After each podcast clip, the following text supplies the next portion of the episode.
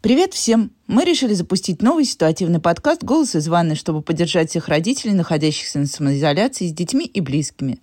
Каждую неделю я, Надя Попудогла, главный редактор МЕЛа, медиа про образование и воспитание детей, созваниваюсь с родителями из разных стран и городов. Мы разговариваем о том, как наши семьи переживают изоляцию и что мы делаем, чтобы не бесить друг друга и поддерживать. Сразу просим прощения за, возможно, плохое качество, потому что всем нам приходится записывать себя на диктофон в полевых условиях. Если вам нравится то, что мы делаем, поставьте, пожалуйста, нам лайк или звездочку, а еще подписывайтесь на нас в приложениях. Ну все, давайте разговаривать.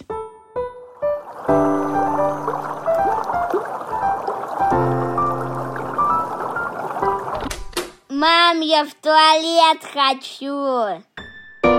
С вами подкаст «Голос из ванны» и сегодня у нас в гостях Дина Корзун, актриса театра и кино, соучредитель фонда «Подари жизни», мама троих детей – мы поговорим про изоляцию в Швейцарии. Очень рада вас видеть э, в нашем подкасте. Подкаст у нас называется «Голос из ванной». Но вот э, я не знаю, будем мы выкладывать видео или не будем. Мой продюсер сказал, что она будет это согласовывать только с гостями. Я при этом Дину вижу. Мы обе не в ванной, но каждый, мне кажется, нашел какой-то самый тихий угол у нас в домах, чтобы спокойно поговорить. Дина, расскажите сначала, где вы, с кем вы и как вы изолировались, как давно? Я сейчас нахожусь в Швейцарии. Мой муж гражданин Швейцарии, Луи Франк. Мы с ним познакомились 25 лет назад. Жил он сначала со мной в России и шикарно говорит по-русски. А потом, когда у нас должны были родиться две дочери, мы уехали в Лондон, прожили там 10 лет, после чего Луи предложил все-таки уехать в Швейцарию. И вот мы сейчас здесь. Начали мы сидеть на карантине, по-моему, с 6 марта. Да, 5 марта мы были в Москве, играли благотворительный вечер, спектакль, концерт для фонда «Подари жизнь». И затем мы улетели на следующее утро. Когда мы шли по аэропорту, было очень странно, безлюдно, потому что уже привыкли, что аэропорт в Москве всегда такой живой, много людей, и мы еще спрашивали у всех вокруг, а что такое, что случилось? А ходили отдельные люди в масках, но было очень мало пассажиров. То есть как-то очень заметно все притихло. Хотя мы слышали, что в Европе коронавирус уже как раз, да, ну, начало марта, конец февраля, мы там еще заботились только о благотворительном спектакле, потому мало уделяли новостям мировым. И тут пришлось всерьез озаботиться, тем более, что у нас много друзей в Италии.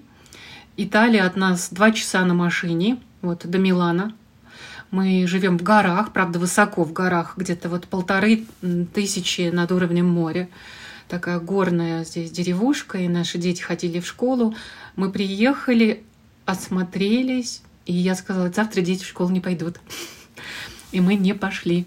И буквально через два дня наша школа объявила карантин. В Москве все еще продолжалась жизнь. Я разговаривала с нашим директором фонда «Подари жизнь» с Катей Ширговой. Сказала, похоже, сейчас и к вам это докатится. Вот осторожно, смотрите там, пожалуйста, защищайтесь, маски купите и так далее. Вы же все в офис ездите через всю Москву. И буквально через неделю фонд «Подари жизнь» тоже отменил концерт. У нас должен был быть большой концерт в Большом театре оперный.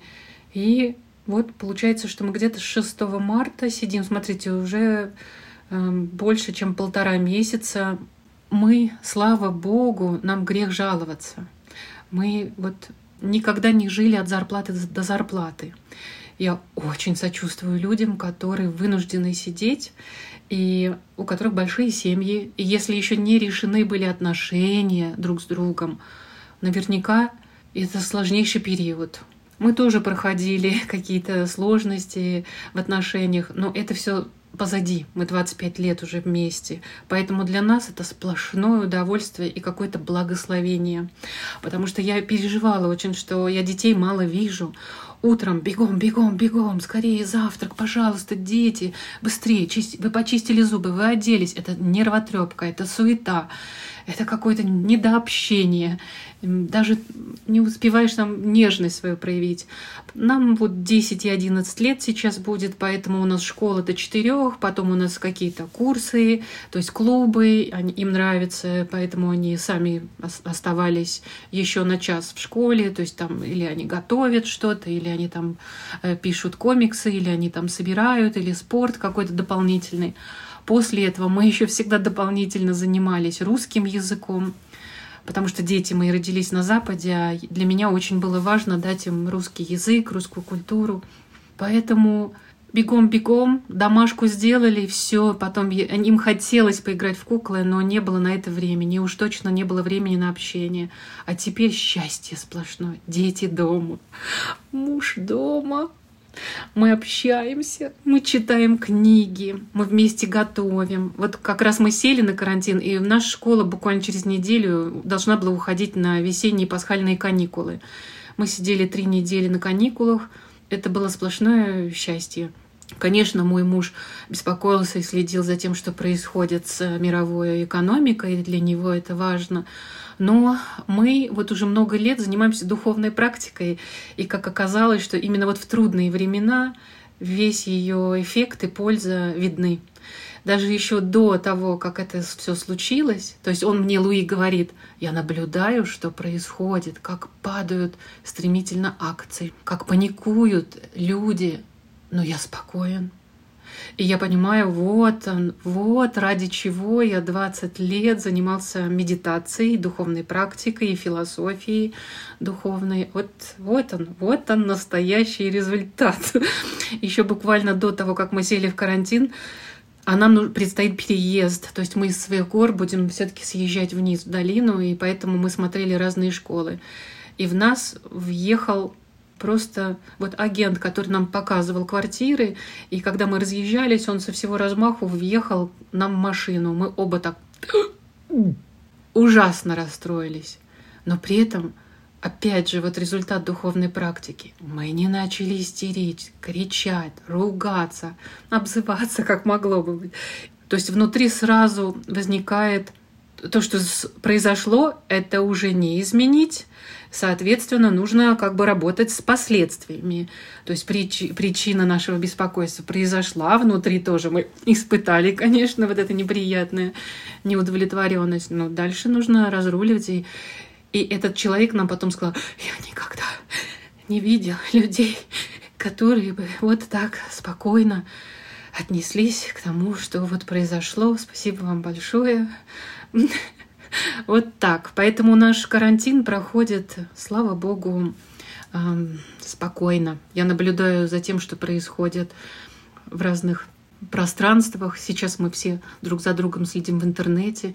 И вот эта ситуация, когда вдруг отры- открылось, что есть э, домашнее насилие, да, люди стали об этом говорить после того, как одна э, телеведущая высказалась неосторожно и, конечно, только остается сочувствовать. Трудно себе представить, что сейчас проходят какие испытания люди, женщины. Как правило, женщины всегда менее защищенная часть общества. На нас и свои собственные переживания эмоций, дети, и мужчину еще нужно поддержать. Я просто молюсь, я стараюсь молиться каждый вечер. Я абсолютно уверена, это действенно. Можно что-то делать физически, а если нет такой возможности, то нужно молиться.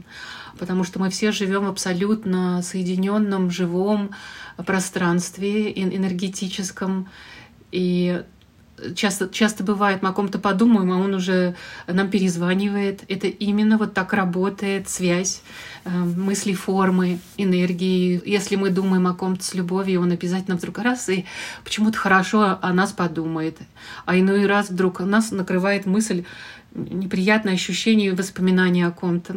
Явно он о чем-то нехорошее вспомнил. И в такой момент можно только от всего сердца пожелать вот счастья вот тому человеку, про, про которого ты вдруг сам как-то не очень по-доброму подумал. Прям от всего сердца работает, удивительно работает.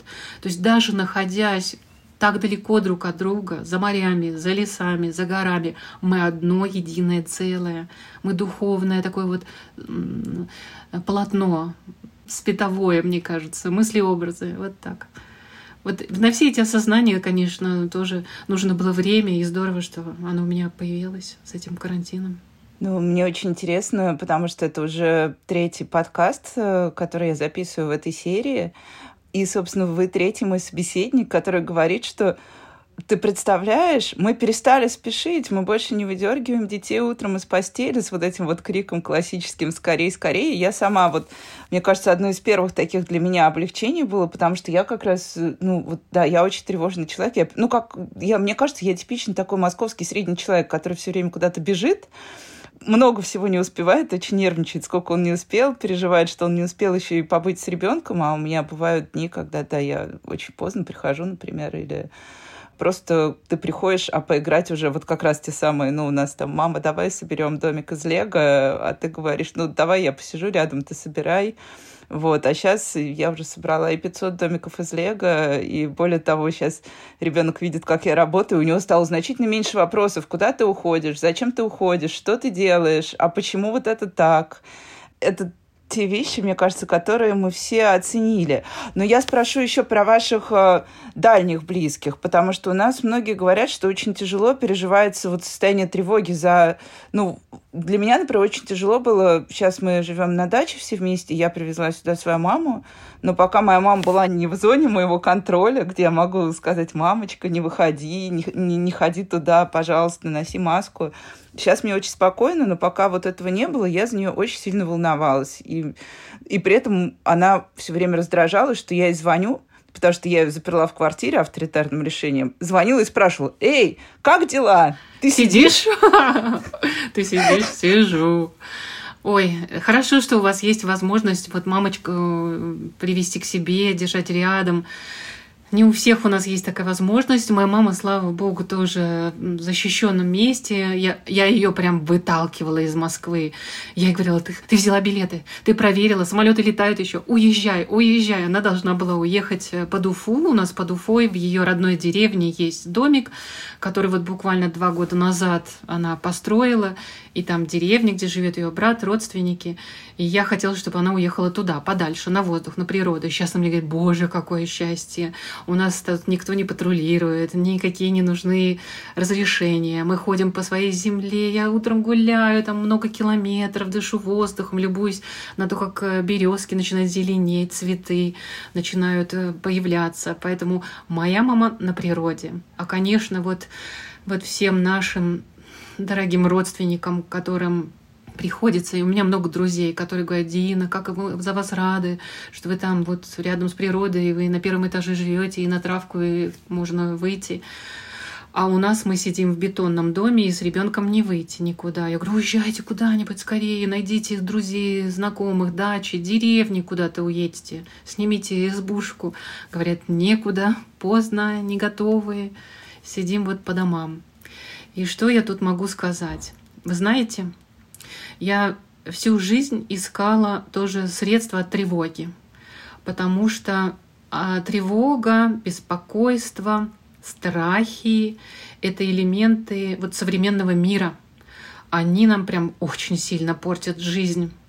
А особенно вот жизнь рядом с с нашими подопечными «Подари жизнь». Это дети, которые проходят лечение от рака, и прямо сейчас даже лежат, рак не уходит ни на карантин, никуда, им тяжело, и родителям тоже. Вот эта постоянная пограничная ситуация между жизнью и смертью заставила меня отвечать для самой себя на очень важные вопросы. Я поняла, что позиция контролера, она самая ошибочная в жизни. Я хочу проконтролировать везде, постелить соломки моим детям, моей маме. Я хочу проконтролировать солнце. Я хочу проконтролировать океаны. Я сейчас проконтролирую всю Москву, ГИБДД, э, полицию, Собянина, я проконтролирую Путина, я всех проконтролирую. Это вот очень ошибочно. На самом деле даже если кто-то там придумал, запустил искусственно этот вирус, даже если у них какие-то страшные, нехорошие, там, недобрые цели, даже если этот вирус действительно может там унести нашу жизнь. Дело в том, что смертность, она стопроцентная повсюду, по всему миру. Рано или поздно это произойдет. Вопрос только, ничего бояться в этой жизни, пока вдруг когда-то нас не попросят на выход из этого отеля без вещей а качество этой жизни, там два дня, два года, 200 лет, сколько мы там проживем, а качество это должно это счастье, это внутренняя категория, она духовная категория. Тут нужно научиться доверять жизни. То есть страх — это сильнейший магнит. Чего боимся, то обязательно притянем. Потому что ну, так устроена жизнь, вот, потому что это важное дело. Наши страхи — это сокровенное место нашей силы. Когда мы проходим через эту комнату страха, мы выходим новым человеком. Вот как в сказке, помните, там нужно было прыгнуть в какой-то там котел, там холодный, кипящий. И вот только Иван дурак, а дурак он потому, э, что это вот умные такие, практичные люди называют дураком того, кто веряется на милость жизни, Вселенной, течению жизни. То есть я вижу, я понимаю, я действую, но я ответственно заявляю самому себе, я не контролер этого мира, я буду действовать по обстоятельствам. И если придется проходить через какое-то испытание, обычно это когда у нас что-то отнимает жизнь. Я буду подниматься на другой уровень сознания. То есть жизнь, она не хочет нам Вселенная там, или там, Творец сделать больно, но нас обучают, потому что смысл, я думаю, всех испытаний, он э, не в том, чтобы нас унизить и сделать слабее, несчастными, а наоборот, возвышать сознание, то есть выходить на уровень разума, а не ума. Ум, он такой, он боится, он мельтешит, он суетится, ум, он такой хочет везде, везде, везде успеть, везде, везде всем подстелить соломки родным, и себе, и ухватить. Он только за себя. Он очень эгоистичный ум. А разум — это такая совсем другая ступень. И вот я думаю, что в такие трудные ситуации как раз огромный для нас потенциал, возможность воспользоваться выходом на другой уровень сознания. Это не значит расслабиться, там ничего, ничего не делать, но перестать бояться, суетиться, выйти с уровня ума на уровень разума. А это ответственность, а это мудрость, а это любовь, нежность, ну, для женщин обязательно, вот самые такие трудные времена. Я артистка и вообще тоже человек творческий. Мне очень трудно, когда все дома. И мне очень трудно, когда я не очень активно занята чем-то. Я активный такой деятель, у меня много энергии. И прям я понимала, что чего хочет от меня сейчас жизнь, которая усадила меня на карантин. И я поняла, что ну конкретно я мама, я жена, я женщина, от меня прям требуется уют, ощущение теплоты, защиты. То есть я не должна ходить такая злая, вот такая раздраженная. Вообще-то я не люблю кухню. И я прям дала себе зада- задание полюбить ее, особенно ее убирать. И мне Луи говорит, слушай, я насмотрю на тебя, мне прям слезы наворачиваются. Моя жена моет кухню каждый вечер. Ой, вот это да, я не зря на ней женился. Я ждал этого 25 лет. Потому что частенько я могла оставить вот гору посуды, потому что я там писала какие-то важные вещи, я что-то там репетировала, я там мир спасала. А такие элементарные в своем первом кругу, как говорят у нас, вот, например, в, теат в театральных институте, круги внимания. Первый круг внимания — это я, мое сердце, моя душа, мои мысли, мое здоровье. Дальше, если тут все в порядке, и вы себе уделили внимание, второй круг внимания — это самый ближний. Это те, кто от нас э, зависит. Это наши дети, старики, муж.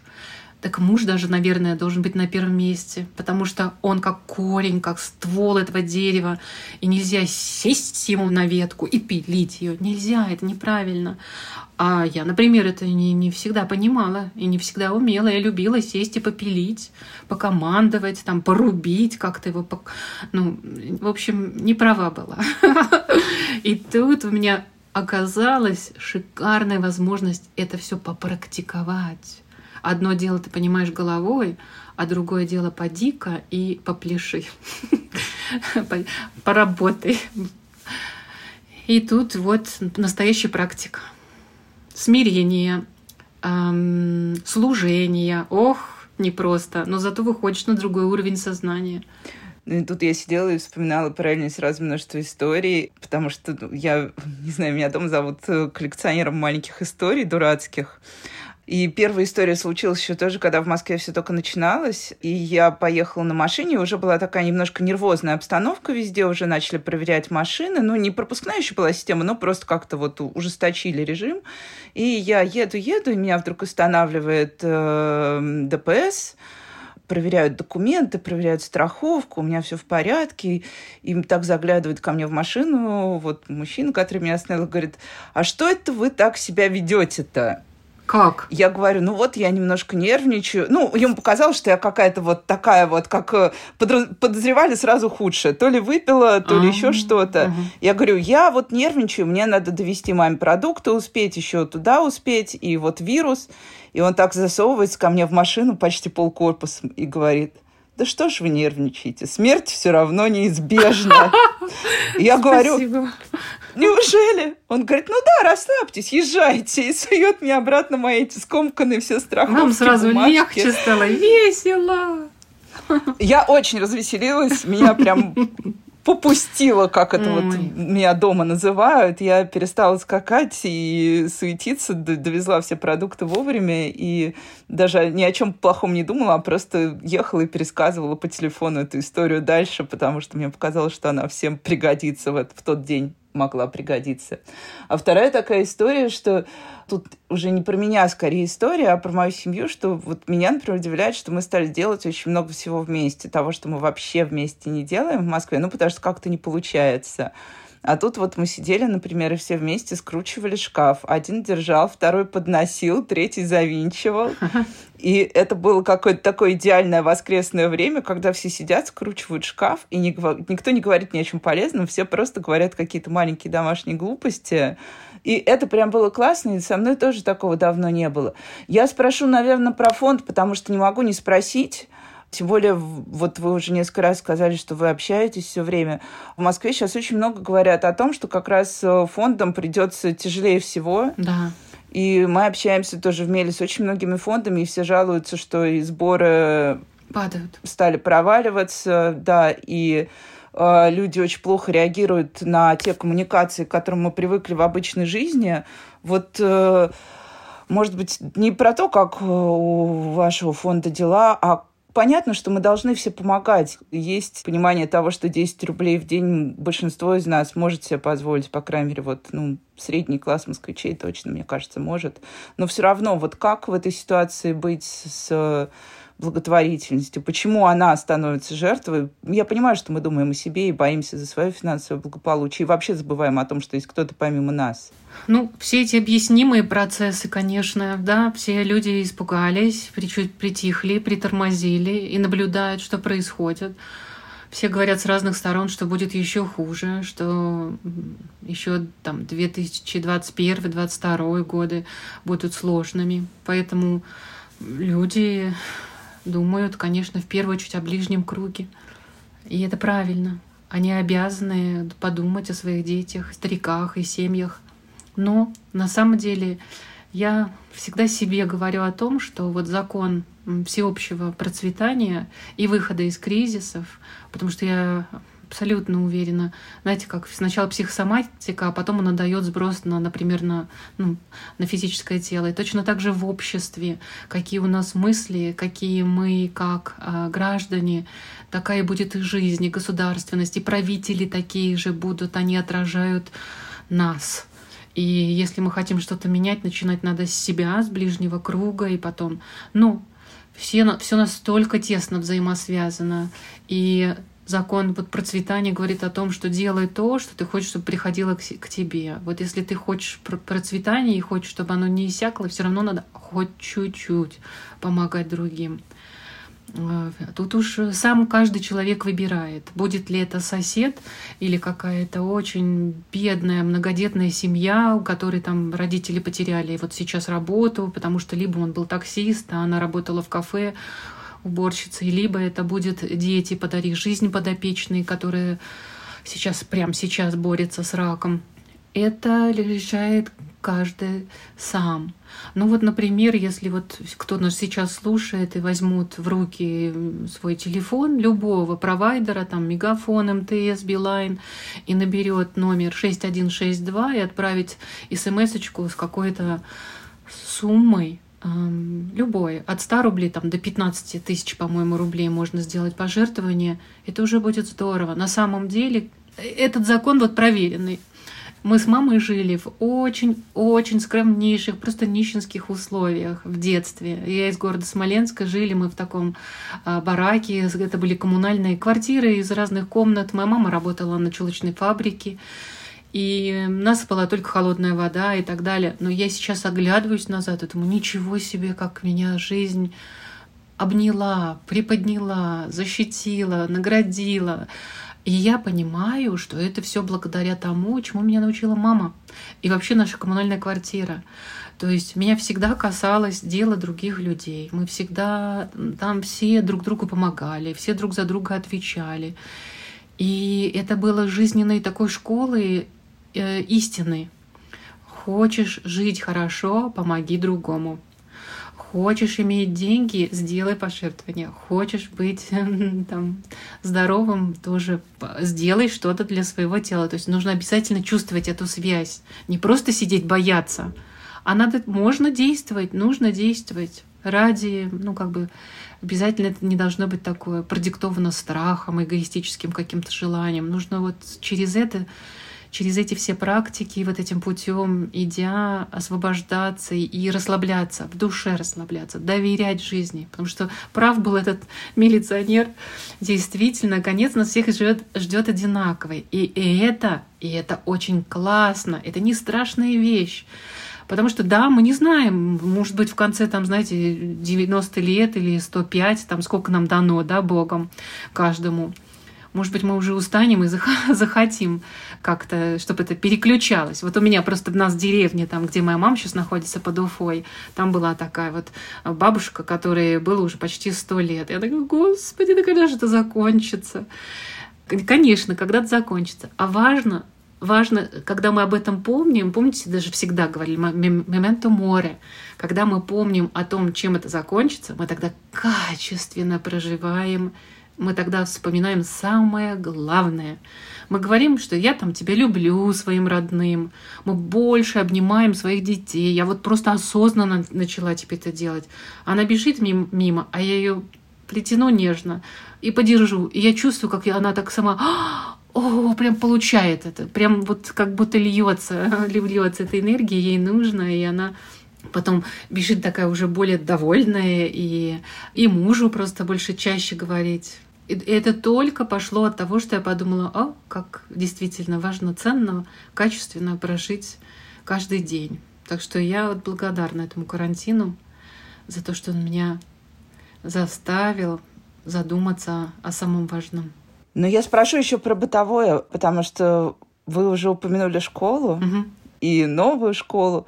И в Москве вот у большинства родителей, с которыми я общаюсь, и, ну, плюс аудитория Мела, которую я очень хорошо вижу, она очень активная, она много нам пишет, э, все очень волнуются из-за школы, из-за того, что дети не учатся.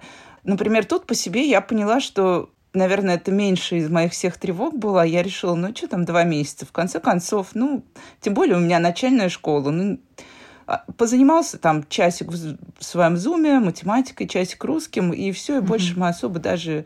Ну, может быть, я не очень ответственный человек, хотя главный редактор медиа про образование должен быть суперответственным, наверное, в этой области.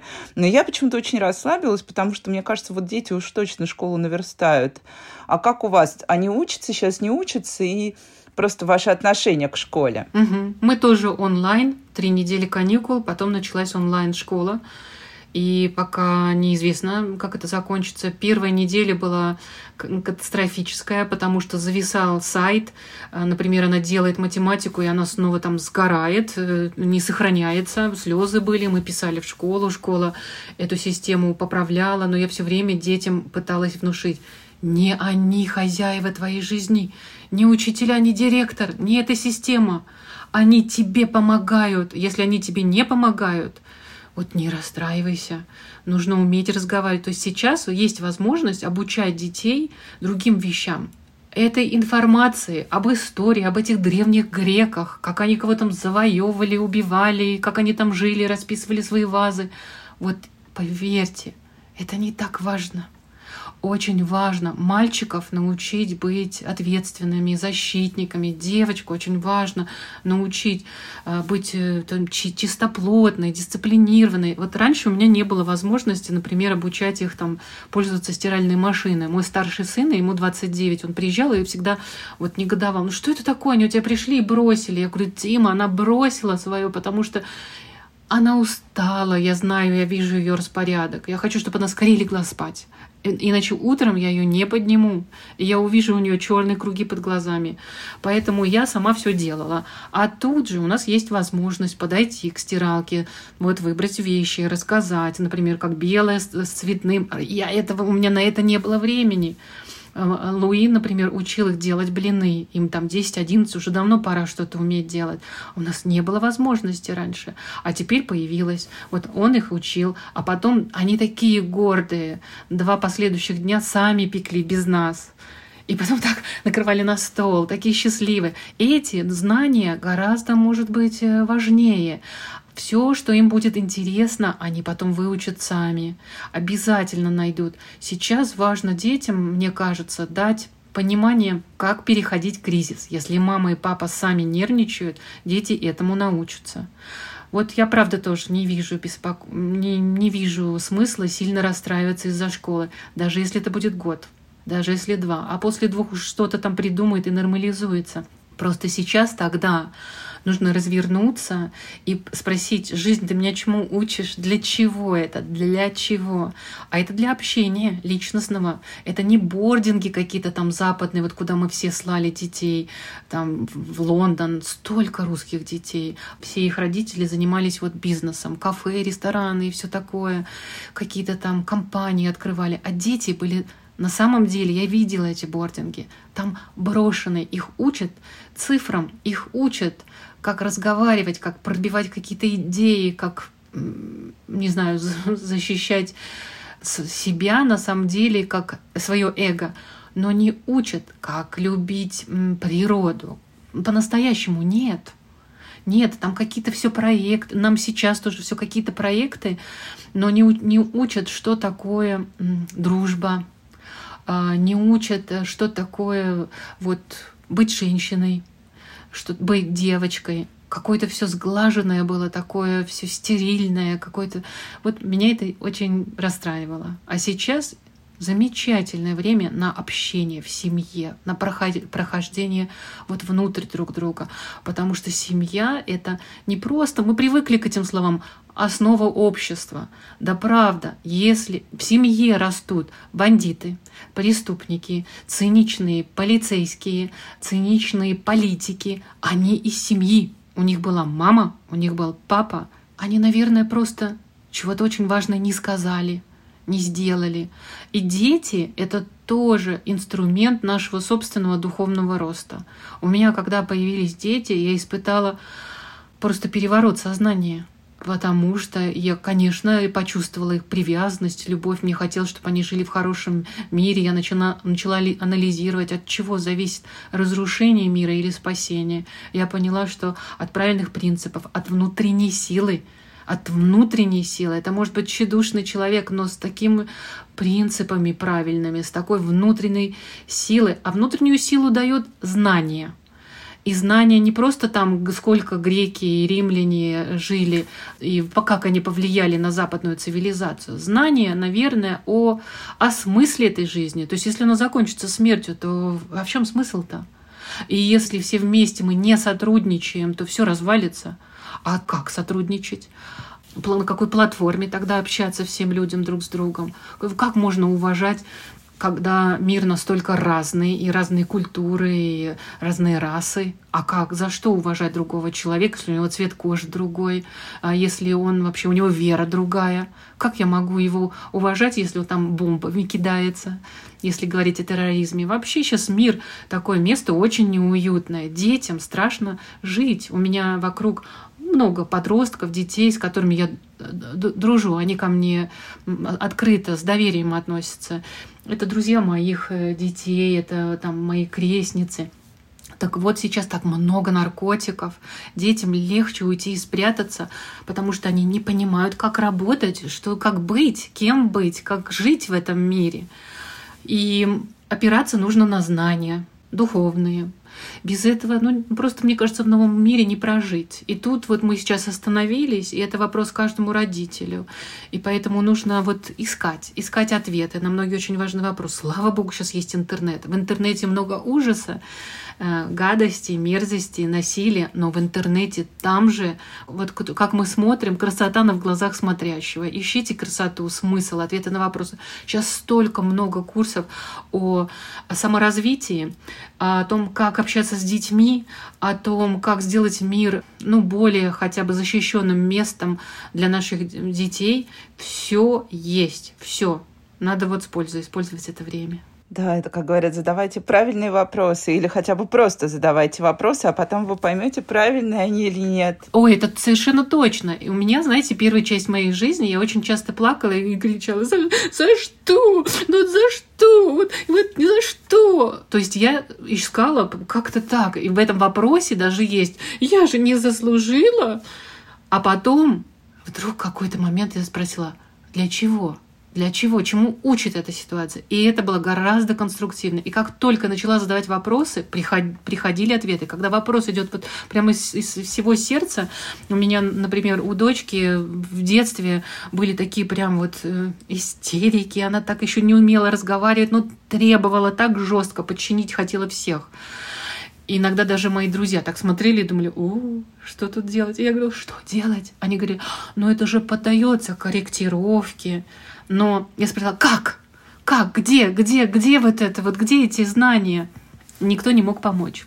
И как только я сказала так, я хочу, я хочу помочь, я хочу знать, у меня сразу просто отовсюду хлынула информация. Я думаю, что мы эм, существа на самом деле нематериальные. Материальное это потом отражение нашего вот этого невидимого мира, невидимого запроса, как, например, чтобы получить какую-то там квартиру, обстановку, мы сначала ее должны, ну, пожелать, потом представить, чего бы я хотел, какие бы цвета, кресла, и оно раз в реальном мире потом реализуется.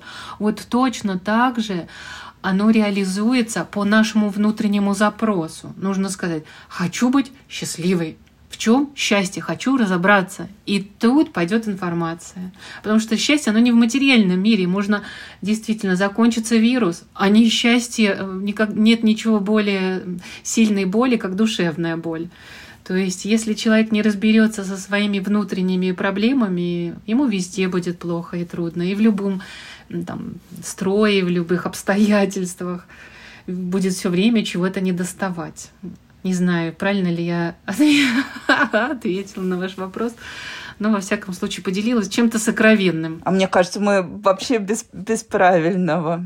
Мы специально придумали этот подкаст, чтобы все говорили. И мне кажется, что это многим будет полезно, потому что все действительно, на самом деле, вот когда мы сейчас говорим о том, как сидя, неважно, где ты на самом деле находишься, мне кажется, тут все не очень зависит от даже обстоятельств. Хотя я понимаю, что если бы в этот момент э, я находилась в маленькой квартире, и нас было бы 10 человек, возможно, мне было бы эмоционально сложнее намного но при этом я очень четко поняла, что вот те проблемы, с которыми мы вошли в изоляцию, вот это те проблемы, которые мы принесли, они там очень давно были хвостом за нами. Да. То есть какое-то и накопившееся раздражение, ну, как-то вот в обычной жизни то, что замыливалось, и даже не было времени поговорить, а сейчас вдруг оно стало таким простым, понятным и очевидным, и оказывается, что давно надо было сесть и договориться о каких-то супер мелочах, которые потом тебе дают возможность легко и просто регулировать э, внутри то, что происходит дома. Абсолютно.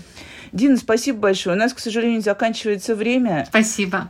Но я была очень рада видеть и слышать, самое главное, и что услышат это наши слушатели. Я супер рада, что у нас будет такой хороший разговор. Хорошего дня и прекрасного времени, и вам можно гулять, мне кажется же, да, спокойно нам уже можно, нам уже можно, нам разрешают. И вообще мы живем высоко в горах, поэтому мы иногда вот выходим, и где никому не мешаем, никого не видим. У меня есть Инстаграм, заходите полюбоваться нашими видами. Такие цветы. Я поэтому об этом и вспомнила, потому что я заходила в Инстаграм и смотрела, какие я просто очень люблю горы, и горы весной — это прекрасно. И я, и я люблю горы, потому что открываешь окно и, и помнишь о вечности помнишь о вечности. И тогда сразу раз настройка без суеты, без ложных ценностей. Не вот эта вот гонка тщеславия, а самому главному возвращаешься. Поэтому мы сюда переехали. Ну все, мне остается только еще раз поблагодарить э, и сказать до свидания. Спасибо, спасибо. Я вот хотела, знаете, может быть, сказать э, всем, кому вот тяжело. Вот мы с вами сказали, слава богу, что мы не в квартире, где там 10 человек. Вот как э, таким женщинам, у которых 10, да, допустим, или много детей, много мужчин. Мне кажется, нужно расслабиться, все-все-все свои вот желания, может быть, успокоить и просто попробовать тихо послужить и любить. Это будет вынужденная такая аскеза, но она закончится. Она закончится когда-то, все равно это все пройдет. Но это пойдет всем во благо. И когда мы делаем что-то для других, вот вынужденное, мы идем вовнутрь, и там сокровище. Там сокровище, там такая мудрость откроется, которая потом выведет на новый уровень успеха. Всем силы и счастья и радости хочу пожелать. Спасибо. Вы слушали подкаст «Голос из ванной». Ставьте нам оценки.